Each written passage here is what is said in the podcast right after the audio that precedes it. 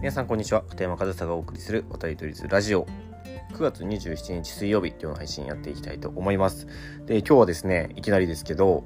かなりのビッグニュースをお伝えしていきたいなというふうに思うんですがまあ、そのビッグニュースといっても、まあ、日本で大きな話題になっているかというとそれほど大きな話題にはなってないそのビッグニュースがありまして、まあ、どこで話題になっているかというと、まあ、今チェコで行われているヨーロッパ選手権ヨーロッパチャンピオンシップですね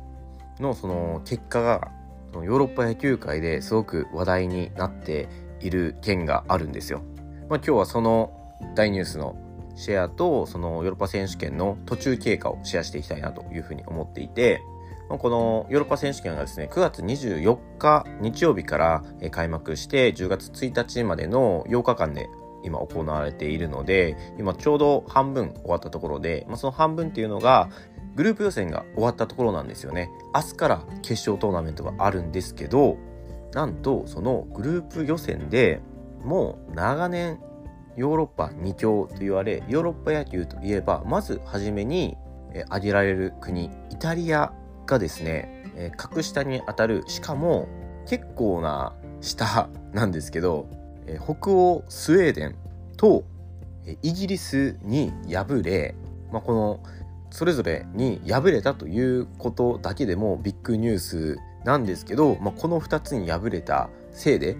イタリアがなんとグループ予選敗退という結果になってしまったんですよね。もうイタリアといえばヨーロッパ野球の U も2強ですよ。オランダとイタリアがヨーロッパ野球の2強っていうのはもうちょっと野球に詳しい方だったらまあ認知されていることだと思います。もうヨーロッパ野球といえばイタリアかオランダで北欧スウェーデンでそもそも野球をやってるなんて知ってる人ほとんどいないと思いますしイギリスはね最近そのロンドンシリーズって言ってあのメジャーリーグの試合がロンドンで行われたりとか、まあ、そういうのは多少ね、えー、日本でも話題になったりしているですけどそのイギリスの国内リーグっていうのはまあレベルが低いで有名のまあ、そもそも国内リーグをやっていることすらね知らない人の方が多いと思います。だから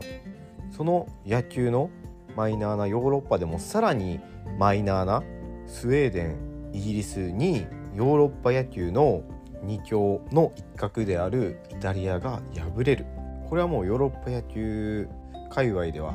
ビッグニュースなんですよ。でまず9月26日の日本時間の朝ですかね。もう早朝にスウェーデンがイギリスに勝ったんですよ。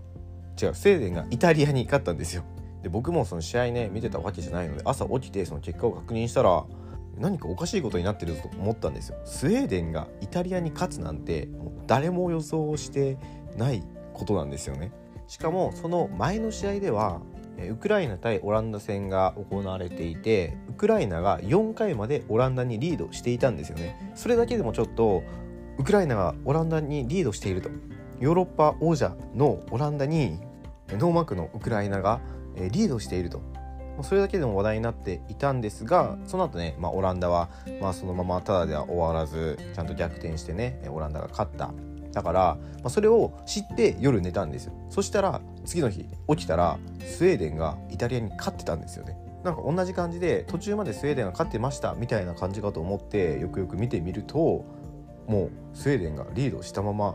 試合が終わってたんですよ。もうこれビッグニュースでびっくりしました僕も。でもあのスウェーデンの野球連盟のそのツイッター X ですかね。X のなんかそのポストももなんかめちゃくちゃ興奮した感じで イタリアに勝ちましたみたいな。それを大騒ぎするよなって思って。でそれが26日の早朝にあってでそしたらもうその翌日ですよ。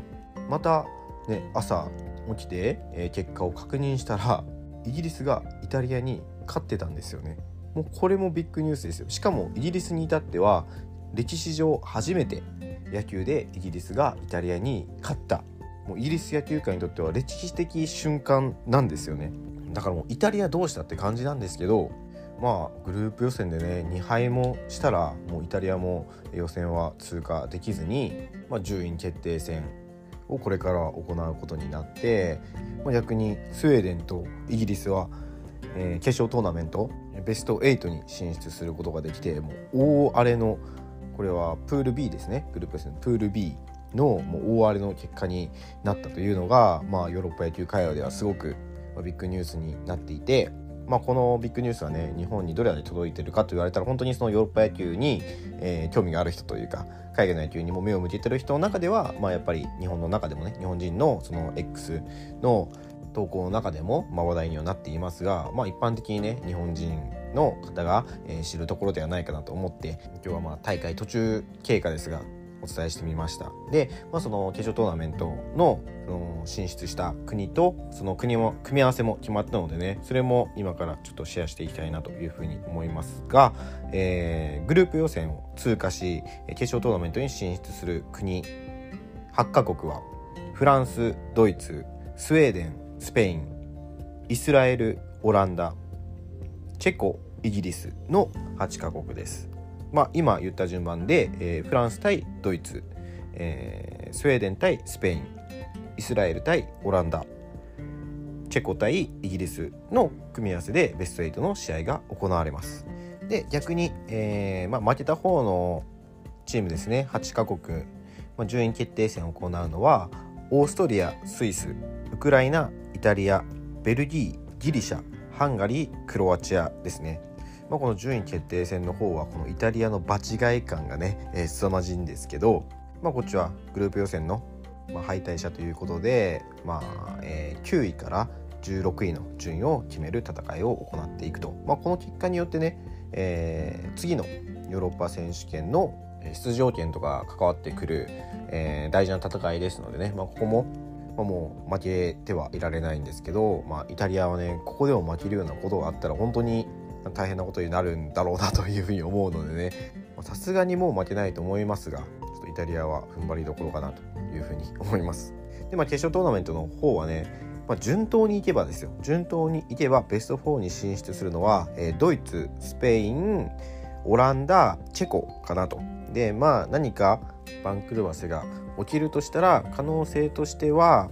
えー、チェコ対イギリスで、えー、イギリスが、えー、勝ってくるようなことはもしかしたらあるかなというふうに思いますけどあとまあスウェーデンもね、えー、あのイタリアに勝った国ですからスペインがちゃんと抑えることができるかというところは注目ですが順当にいけばドイツスペインオランダチェコがベスト4に進出するんじゃないかなと、まあ、予想されるのが、まあ、今の、えー、ヨーロッパ野球の勢力図で、まあ、実際ね本当イタリアの予選敗退っていうのは誰も予想してなかったことだと思いますが、まあ、僕もこの大会前にねそのベスト8とそれ以下のその戦力差っていうのはめちゃくちゃでかいからもうよっぽどのことがない限り決勝トーナメントに進出する国は決まってますと。で、まあ、実際にその国もね挙げて、まあ、その結果、えー、実際の結果はそのイギリスじゃないや、えっと、イタリアとスウェーデンが入れ替わってるというだけで、まあ、大体大方予想通りの結果になっています。まあ、そのね本当に予想がそのイタリアの予想はね誰もできなかったと思うんですけどイタリアの正反対はけどもう本当に予想が外れることがないくらいその上位8チームと下位8チームというかそれ以下の力の差って大きいんですよねかなり。あとベスト4と、えー、それ以下。ベスト4とベスト56788この辺りもそのそれ以下とほどではないですけどその力の差っていうのもあるので、まあ、予想はねそんなに難しくないんですね順当にいけばこの組み合わせでベスト4に上がるだろうみたいなのをね予想できて、まあ、だからそれだけヨーロッパ野球力の差があるということですねグループ予選でもね本当に10点差のゲームとか結構ありましたし本当に力が拮抗してるのはこの決勝トーナメントに上がってくるチームくらいでもっと言えばベスト4以上とかかなというふうに思います。ま、なんでね、えー、ヨーロッパ野球かなり盛り上がってますしあとはチェコ今回開催地チェコで全ての試合チェコ国内の球場で行われてるんですけどめちゃくちゃお客さん入ってるらしいですね。あの WBC であのチェコがすごく話題になった時からあのチェコの野球の情報をめちゃくちゃ発信してくれてるあのチェコにお住まいの後藤弘明さんという方が、えー、X 上にいらっしゃってまあ、その方のその現地の情報によるともう本当に観客動員数、えー、球場に足を運んだ数っていうのがもう更新に更新を重ねめちゃくちゃ現地でも、えー、盛り上がってるというツイートというかポストを、えー、結構されてるんですよね。だからこういう現地の人の、ね、声っていうのはすごく貴重ですし、まあ、本当に盛り上がってるんだなっていうのが写真とか、まあ、映像とか見ても伝わるので、まあ、これでねヨーロッパ野球がさらに発展したりヨーロッパ野球がさらに認知されたりねっていうのは期待できる盛り上がりだなというふうに感じますしあとは栗山秀樹さんも監督じゃないですね。栗山さんが、えー、チェコに今訪れてるそうでやっぱりあの WBC でね、えー、交流が生まれて、まあ、栗山さんもヨーロッパ野球まあ、チェコ野球に、え、興味を持たれたということで実際に現地まで足を運んでいるそうです、まあ、そういった情報とかもねあの X 上じゃ SNS 上じゃ、え、上がってますし、まあ、ヨーロッパ野球かなり今いい感じに盛り上がってるところなのでねえー、これから決勝トーナメント始まるのでね、えー、まだ見てなかったとか全然知らなかったという方いらっしゃいましたら、えー、今週の日曜日までですね、えやってますのでで僕もあの SNS とか、まあ、このラジオでもそうですけど、え情報はシェアしていきますので興味を持っていただけたら是非見てもらえたらなというふうに思います。え概要欄にその大会情報の、え URL ホームページかなを貼っておこうかと思いますので興味ある方は、え見てみてください。はい。ということで、えー、今日も最後までお聴きいただきありがとうございました。片山和沙でした。